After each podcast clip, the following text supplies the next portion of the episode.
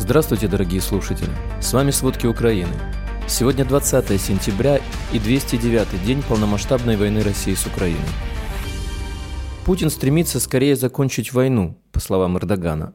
По данным украинской разведки, Россия готовит граждан к мобилизации на войну с Украиной. Названы даты референдумов о присоединении к России захваченных украинских земель. Обо всем подробней. В Харьковской области украинские власти установили контроль и провели зачистку в 118 населенных пунктах, которые находились в оккупации. В 12 населенных пунктах еще продолжается зачистка. Об этом сообщил первый заместитель министра внутренних дел Евгений Енин. Из 48 могил на стихийном кладбище в Изюме правоохранители эксгумировали 52 человека. Енин подтвердил, что на телах погибших есть признаки пыток. Это и сломанные ребра, и проломленные головы, Мужчины со связанными руками, переломами челюстей, с отрезанными гениталиями. По словам Енина, то стихийное захоронение, которое нашли под Изюмом, не последнее, даже в этом городе. Тела еще двух замученных российскими военными мужчин нашли правоохранители на бывших позициях российской армии в Киевской области. Такую информацию передает руководитель полиции Киевщины Андрей Небытов. По его словам, останки погибших обнаружили представители местного добровольческого формирования, которые проверяли лес.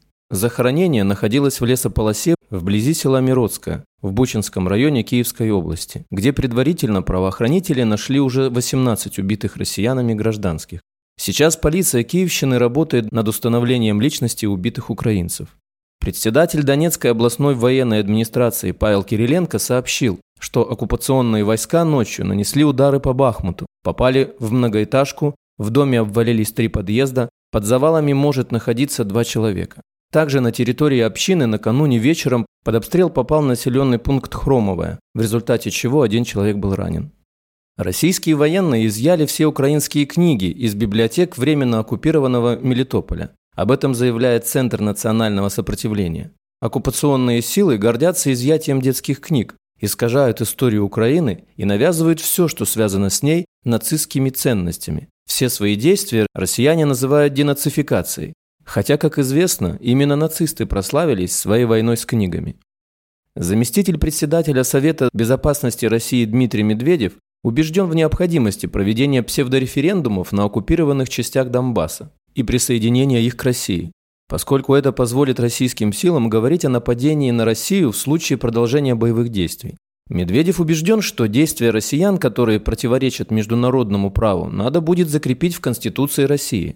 19 сентября так называемые общественные палаты террористических ЛНР и ДНР призвали немедленно инициировать незаконные референдумы о признании их субъектами Российской Федерации.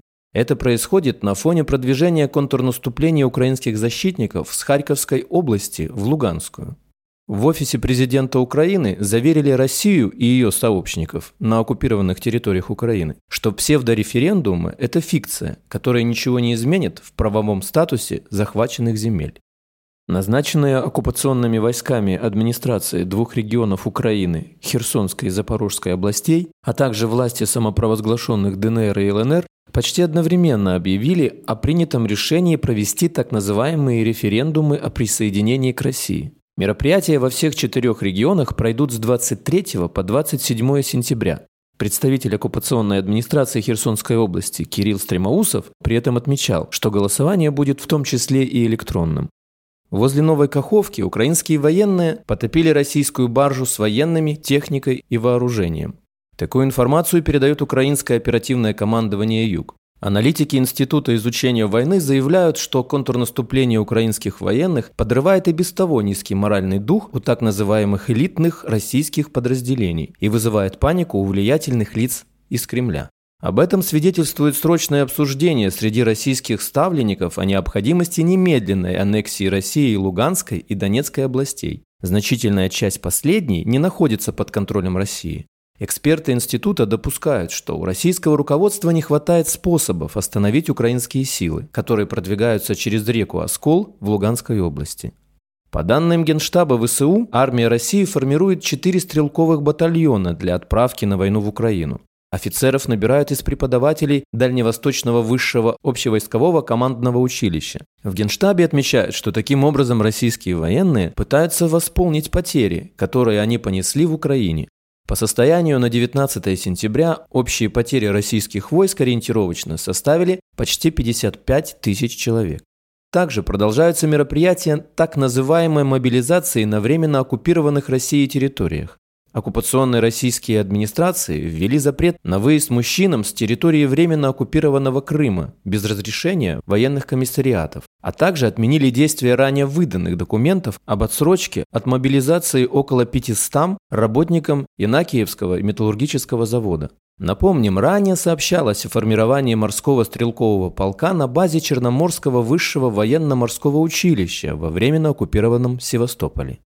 Госдума России 20 сентября сразу во втором и третьем чтениях приняла законопроект о внесении изменений в УК России, согласно которому за добровольную сдачу в плен, мародерство и отказ от участия в боевых или военных действиях, а также невыполнение приказов командующего будут лишать свободы на срок до 15 лет. Об этом сообщается на сайте законодательного органа. Законопроект об изменениях в УК был принят в первом чтении в июле, однако поправки, связанные с мобилизацией и военным временем, были внесены 19 сентября, накануне второго и третьего чтений. Авторы законопроекта также предусмотрели наказание за неисполнение подчиненными приказа командующего, отданного в установленном порядке в период военного положения, в военное время либо в условиях вооруженного конфликта или ведения боевых действий, за это правонарушение, а также за отказ от участия в военных или боевых действиях предполагается лишение свободы сроком от 2 до 3 лет. Часть 2.1 статьи 332. Оппозиционные партии в Финляндии требуют практически полного запрета выдачи туристических виз гражданам России. Там считают, что визы следует выдавать только тем россиянам, у которых в Финляндии живут родственники. С 19 сентября Финляндия осталась фактически единственным доступным наземным маршрутом для россиян в ЕС, после того, как Польша и Балтийские государства закрыли свои границы. Руководитель фракции справедливых финнов Вилли Тавио считает, что Финляндия должна была бы последовать их примеру и полностью закрыть границу для россиян. На прошлой неделе министр иностранных дел Пека Хависта объяснил, что для того, чтобы полностью закрыть границу для россиян, нужно было бы считать каждого гражданина России потенциальной угрозой, а эта мера пока слишком радикальна.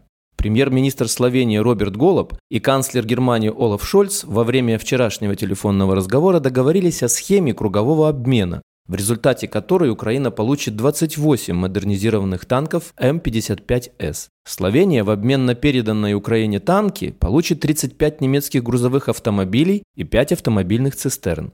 М-55С – это модернизация советского устаревшего танка Т-55, оснащенная 105 миллиметровой пушкой с тепловым кожухом, активной броней и улучшенной системой управления огнем. В последний раз Словения получала модернизированные Т-55 в 1999 году. Всего вооруженные силы страны имели 30 таких машин. Напомним, на прошлой неделе Греция и Германия почти через 4 месяца окончательно согласовали схему кругового обмена, согласно которой греческая сторона передаст Украине 40 советских боевых машин пехоты БМП-1 в обмен на такое же количество более современных немецких «Мардер». Захваченные Россией территории будут возвращены Украине, уверен президент Турции Раджеп Таип Эрдоган. В интервью американскому телеканалу PBS, опубликованному вечером в понедельник, 19 сентября, он опроверг возможность закрепления за Россией части контролируемых ей регионов в качестве основы мирного договора с Украиной. Одновременно турецкий президент сообщил, что с 2014 года ведут переговоры с президентом России Владимиром Путиным, призывая его вернуть Крым законным владельцам. Он подчеркнул, что люди, которые там живут, одновременно и потомки граждан современной Турции, Эрдоган добавил, что для Анкары важно оказание поддержки крымским татарам. В интервью, которое Эрдоган дал после встречи с Путиным на саммите ШОС в Самарканде, он также сообщил, что российский президент стремится по возможности быстро закончить войну против Украины. По его словам, во время дискуссии с Путиным в Узбекистане президент России дал понять, что готов покончить с войной как можно скорее. Хотя последние новости о возможных референдумах и незаконной аннексии территории говорят об обратном. Премьер Эстонии Кая Калас призвала изымать у находящихся в стране россиян и белорусов огнестрельное оружие, которым они владеют по закону. По мнению политика, обладание такими средствами может угрожать национальной безопасности страны. По словам главы кабинета, законопроект об изъятии оружия, принадлежащего гражданам России и Белоруссии, в любом случае будет направлен в парламент. Согласно данным регистра, оружие для самообороны или охоты находится в настоящее время у 629 россиян и белорусов. Кроме того, Калас коснулась языкового вопроса. По ее словам, большинство местных политиков в Нарве не владеют эстонским, и такого, как она считает, быть не должно. Украинская разведка не исключает, что российская пропаганда готовит граждан России к мобилизации на войну с Украиной. По словам представителя Главного управления разведки Минобороны Украины генерал-майора Вадима Скибицкого в интервью «Киевпост» очень повысилась такая мобилизационная информационная риторика в Российской Федерации. Зюганов и другие российские политические деятели говорят о войне и невозможности российской армии справиться с противником, поэтому ссылаются на необходимость объявить мобилизацию. При этом российские власти говорят, что будут вести войну не просто с Украиной, а с НАТО и США, так как они воюют на стороне Украины. PepsiCo прекратила производство Pepsi в России спустя почти 6 месяцев после того, как американская компания заявила, что приостановит продажи и производство после вторжения России в Украину. Об этом сообщает Reuters. Издание указывает, что Запад не санкционировал еду и напитки в рамках масштабных мер, направленных на наказание России за ее действия в Украине. Но постоянная доступность подчеркивает сложность выхода из одной из самых больших стран мира. В 2021 году Россия была третьим по величине рынком для нью-йоркской Pepsi после США и Мексики. Спасибо. Это были все основные новости о войне России с Украиной к середине 20 сентября. Помните, правда существует, а мы стараемся сделать ее доступной. Если вам нравится то, что мы делаем, пожалуйста, поделитесь этим подкастом с друзьями в России. Это очень важно для нас и для распространения правдивой информации. До встречи.